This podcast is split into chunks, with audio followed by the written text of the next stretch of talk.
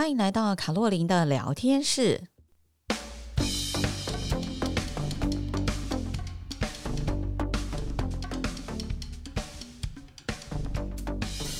各位亲爱的朋友，大家好，我是周玉平老师，很高兴在空中跟大家相会。不知道这个礼拜你过得好吗？啊。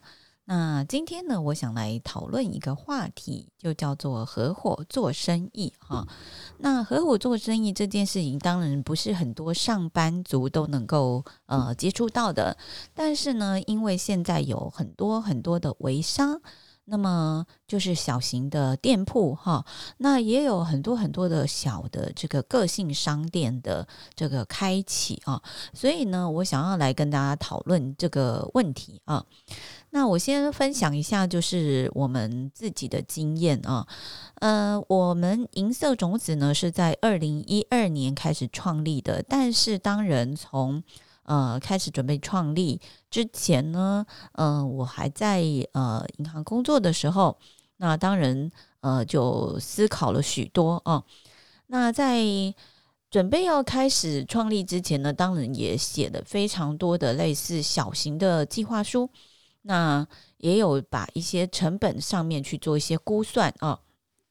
那当然就是一开始呢，公司的。呃，规模还有它的占地呢，我们都用非常小的方式，重点就是希望它能够永续经营啊。那到现在为止呢，我们当然也是一个比较以 Hub 为观念的这个方式在经营，呃，我们银色种子啊。所以呢，我也可以稍微跟大家分享一下，就过去十年来，可能我们在合伙做生意上面的一些经验，那也有一些呃最近的案例分享啊，跟大家分享一下。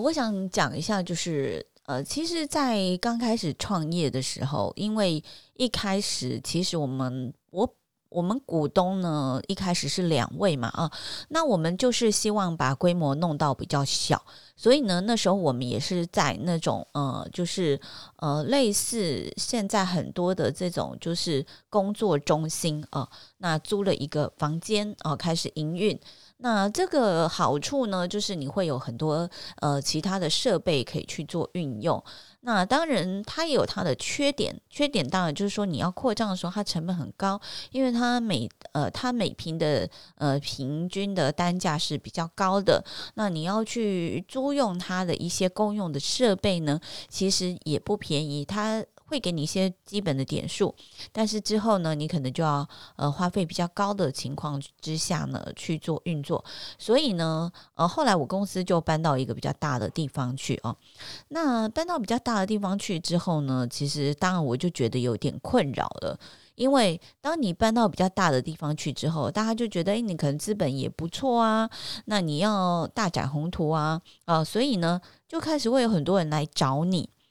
那也会有很多朋友来介绍朋友给你啊。那找你呢，跟介绍朋友给给你，基本上很多都不是要给你生意做的，而是呢，很多时候呢，这些朋友他们是希望运用。譬譬如说，你的场地呀、啊，你的名气呀、啊，你的资本啊，甚至你本身有的一些专才，然后呢，去加持他原本不管是社团组织，或者是他的企业，甚至是某些要跟你合作的合作方啊。那我那时候觉得非常不胜其扰，因为其实我不是一个嗯非常喜欢 social 的人哦。虽然我的社交场合很多，但是呢，呃，我没有非常喜欢跟我不是非常非常熟的人去做社交活动。那所以呢，后来呢，我也觉得这个非常的麻烦哦。那不过呢，陆陆续续帮你介绍的朋友还是非常多的。等一下，当然可以分享给大家一些呃经验啊。好，那我记得那个时候呢，就开始会有人，譬如说，像我们的工作会有一些呃需要讲师啊。嗯，或者是需要一些合作的对象啊，甚至印刷啦、哈设计呢，那当然就会有很多朋友想帮你介绍啊啊。可是呢，有时候介绍来，你又不好意思拒绝啊，你又不好意思拒绝，因为一开始啊，当你离开原本的工作的时候，其实你的脸皮不太厚的，你还是希望就是说，嗯呃，维持一定的形象啊啊，那个时候呢，人家跟你讲什么，你可能就会照单全收。那因此呢，嗯、后来呢，我也告诉我自己，就是有的时候呢，诶，钱是我们自己的啊，那么有很多策略是我们自己要定的啊，我们为什么一直要去迎合别人呢？所以在过去这十多年来呢，虽然很多人想合作，那么而且哈，中间有很多很多的人讲的生意呢，我觉得。呃，非常的不可思议哦。那呃，我也不知道他们公司讲的那么大。曾经有人来跟我讲过 OTT 平台，那他拿了一个计划书来。那这个计划书拿来之后呢，呃，我听完我看完之后，我不知道它的内容物怎么产生。我一直问哦，因为我本身也是属于一个执行力很强的人，我就一直问他一些细节，但他答不出来啊。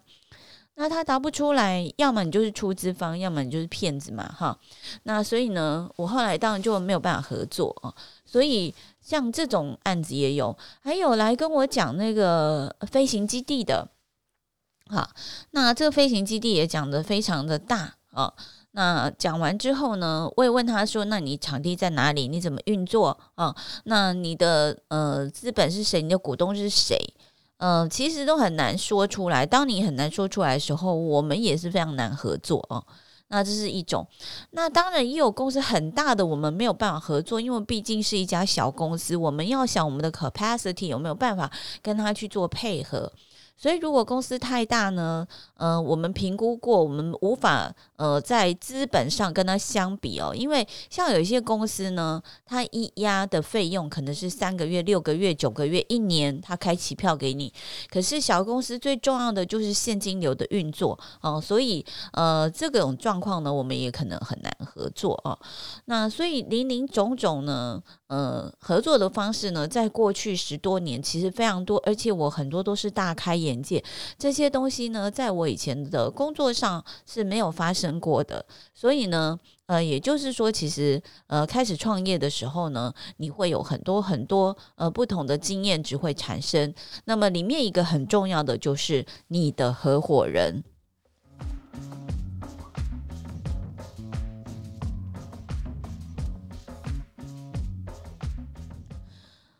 在运作的过程当中，我觉得慎选合伙人是非常重要的啊。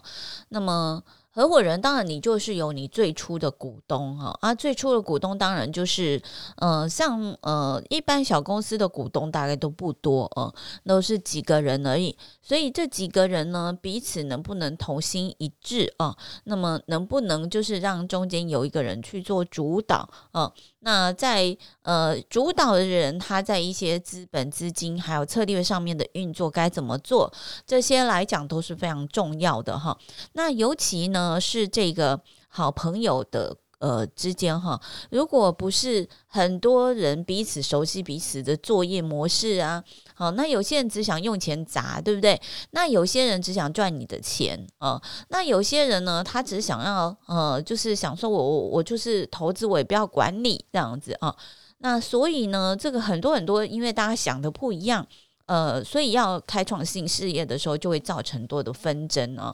那现在，尤其是在很多的第二代啊，因为第一代他的事业很多都是实业，所谓的实业就是说他是真正有实体在制造的，实体在运作的。那第二代呢，他比较会想到的是一些投资型的事业，或者是合伙型的事业，而且呢，第二代通常规模都做得很大啊。那因此，有时候第一代呢。呃，第一代的老板们呢，我在跟他们讨论的时候，他们也觉得很烦。就是这些第二代呢，就一直不断的就是有很多的想法，呃，那把一些呃呃规模做得很大，可是呢，可能他在营收上面来讲，并没有特别的好哦。那所以好朋友之间呢，如果不是很熟悉，那你如果想合作新的事业，这个纷争一敞开之后，尤其前一。投下去之后，很多时候呢，呃，没有预想的成果的时候，大家都会反目成仇哦。那所以，呃，我想每一个呃，就是说做生意的朋友哦，都是在呃做生意的过程当中互相用钱去买经验呐哦。那也互相去认知了一些朋友啊，所以呃，必须要在这个呃做生意的开始呢，去想清楚很多问题啊。那像最近呢，呃，大家有听到的辣杯杯事件，就是一个很好的案例。所以我今天也稍微把这个案例稍微跟大家就我的认知来分享一下。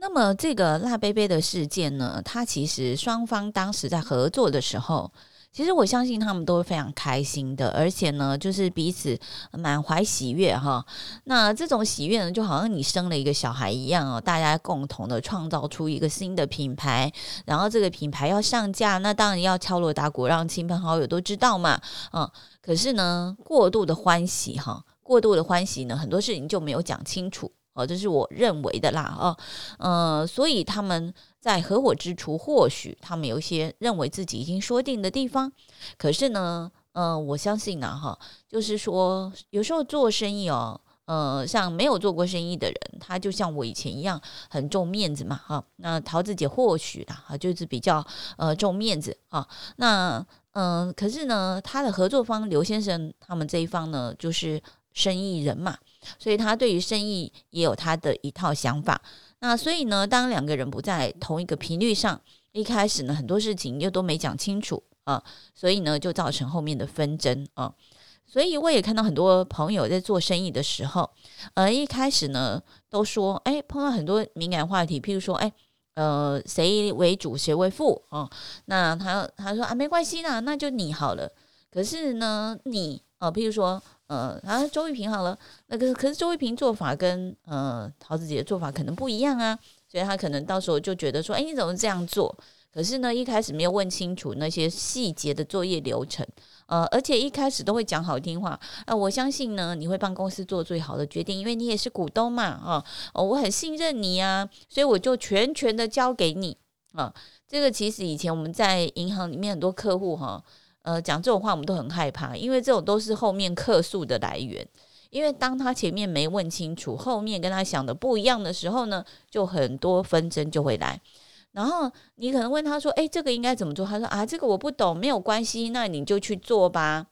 啊，可是做的情况之下，可能又不想就不一样啊，所以呢，就会有很多的分歧出来啊。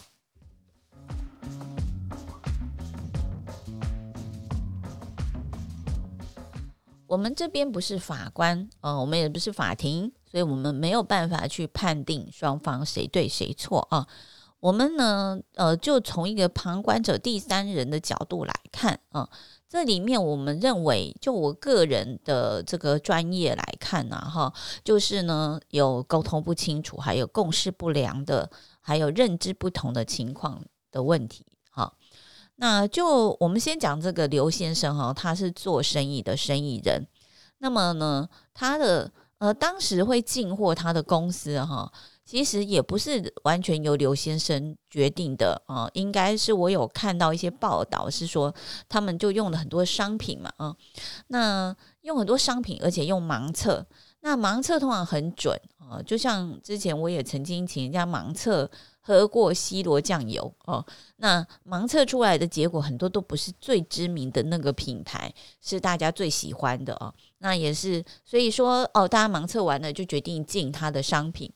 那这里面呢，进他的商品，那他的商品是原本的一家公司要进进来嘛，他是可能是代理商，所以这个代理商当他要出货的时候，他原本的公司，呃，因为他也也有股东啊。他原本公司也有他一定的利润必须收取啊，所以这个时候呢，他出货的时候，他就会抓一定的利润，这是非常合理的啊。每一家公司呢，他都会抓出货的利润。那至于说你说他抓多少才合理，我觉得没有合不合理，因为每一家都有他该抓的成本。譬如说台积电，你觉得它是一家很棒的公司，可是它的利润是抓超过四十 percent，它是四十到五十。你如果看到四十到五十，你觉得它很不合理啊？可是为什么它要抓那么高呢？因为它有很多中间，它可能会有呃，就是我们讲说瑕疵品呐，呃，或者是说它会有这个嗯研发的成本呐，啊，人事的福利成本啊，还有他要留一些盈余，将来他要做设厂啊，或者是做一些投资的部分，所以他的利润的部分来讲，他就必须要抓比较高。很多这个欧美的公司，它的利润都抓很高，特别是你的公司有这个研发的部分来讲，你都会抓比较高哈。那我们现在就不管，就是反正他就抓了他自己的一个利润出货。那么，那他在做报价的时候，其实。新的呃，就是你跟他进货的这家公司，你可能就要了解说他这个成本。那如果呃，他这个报价，因为你没有办法知道他的成本到底是多少，因为其实成本不是只有你看到他的进货成本，他还有他的人事运作成本，还有一些要摊提的成本哦。那所以这些东西呢，你他只能说，诶，我跟你报价，那你不满意？如果你不满意，我们就可以应该来谈折扣。嗯，那可是呢，或许这个前前端呐、啊，大家都是嗯好来好去嘛，都没有讲啊。那没有讲的情况之下呢，呃，所以他就出货啦。那出货了之后呢，可能出了一阵子之后，刚刚我一开始提到，一家公司的营运很重要的，你要有利润啊，要有现金流啊，可能呢、啊，呃，或许在某一段时间内，这些东西都开始浮现问题了。嗯，那我们先不讲他管理的问题，我们先从财务的部分来讲的时候呢，我就会发现，诶，他可能想要守住他原本的利润，所以他重新去计算，就发现这中间呢，可能他认为有一些呃暴利的情况产生，就是不合理的利润产生，所以他们就有嗯、然后就有股权的争议啦，哈。那所以呢，我要讲的就是说，其实哈。你在跟所有的人，我们不管，就是辣杯杯事件只是一个让我们可以来做 case study 的一家公司哈。但是我要重点讲的就是说，很多公司你在跟别人合伙的时候，像我常常在上那个店长呃呃店长培训课程的时候，很多学生哈都兴冲冲的来说，哎，老师啊，我想要呃成立一家公司，我想成立一家店啊，那我有合伙人。那我通常都会问他们：你们开始计划财务了吗？你们有开始去算，譬如说店租啦，你们有开始去看怎么去进货啊？嗯，因为如果进货，你大家想说我们认识跟认识的拿货比较容易嘛，嗯，那嗯，你就会认为说认识的应该给你利润。其实做认识的人是最讨厌的，因为你到底要不要给他利润？你不，你不给他。赚你不给他感觉到有一点好处，他会觉得哎，你你是不是朋友？但是呢，你完全都不赚，那对你现在的这家公司这个单位，你也很难交代啊。啊，那如果你每一件事情都做慈善事业，公司就迟迟早会倒嘛啊。所以呢，这个时候呢，从呃这个案件呢，我想所有的案件很多都是这样，就是。双方在初期，你一定要沟通清楚，沟通成本，沟通进货，沟通任何的运作细节，沟通谁是主，谁是副啊，呃，那这些必须要沟通。那尤其是钱的部分，一定要先讲清楚。那么钱如果中间之后有获利，怎么分？这个也要讲清楚。因为我们有朋友他是分干股的，那干股是不是跟一般股能够分到一样多的利润？理论上是啊。可是有些老板就会觉得说，哎，你又没有出钱，所以到年底的时候，那个红利呢，可能就会少分你一点。那你就会觉得，哎，我也我也是劳心劳力，为什么不这样分啊？所以这些都要讲得非常清楚，讲清楚才不会后面撕破脸，走上呃对簿公堂的这条道路哦。所以，嗯、我们一般来看呢、就是东方人呢，就是爱面子嘛，所以其实东方人比西方人还爱面子哈。那所以就不喜欢把一些呃不好听的话讲在前面，这是我们的文化背景使然。但是呢，如果你有想要做生意，如果你想要跟别人合伙，周老师的建议是，我们真的一定要坚持，那钱是你自己的，呃，公司的策略是你自己必须要去想清楚的。任何东西你交到别人的手里，基本上都不可能好好的运作啊。所以从拉贝贝这个案子呢，就是双方原本是可能想要互图彼此的好处啊，一个是想说我进货可以比较便宜，一个是想说，诶，我可以靠另外一个名气，能够让行销就是大大的能够呃，就是呃收入哈，那个因为你行销好嘛，所以收入就会好。这本来是互利的一件好事，但是因为没有讲清楚，没有共识，然后呢，嗯、呃，没有就是。嗯、就是良好的一些沟通啊，所以造成呢后面呢就是有这样的一个状况，所以提醒大家哈，就是如果你要做生意的话呢，真的你必须要在事前，如果你有合伙人，很多事情都要讲清楚，避免就是造成将来自己跟对方可能会有不愉快的情况产生。好，那这就是今天想跟大家分享的部分，那么我们下次再见喽，拜拜。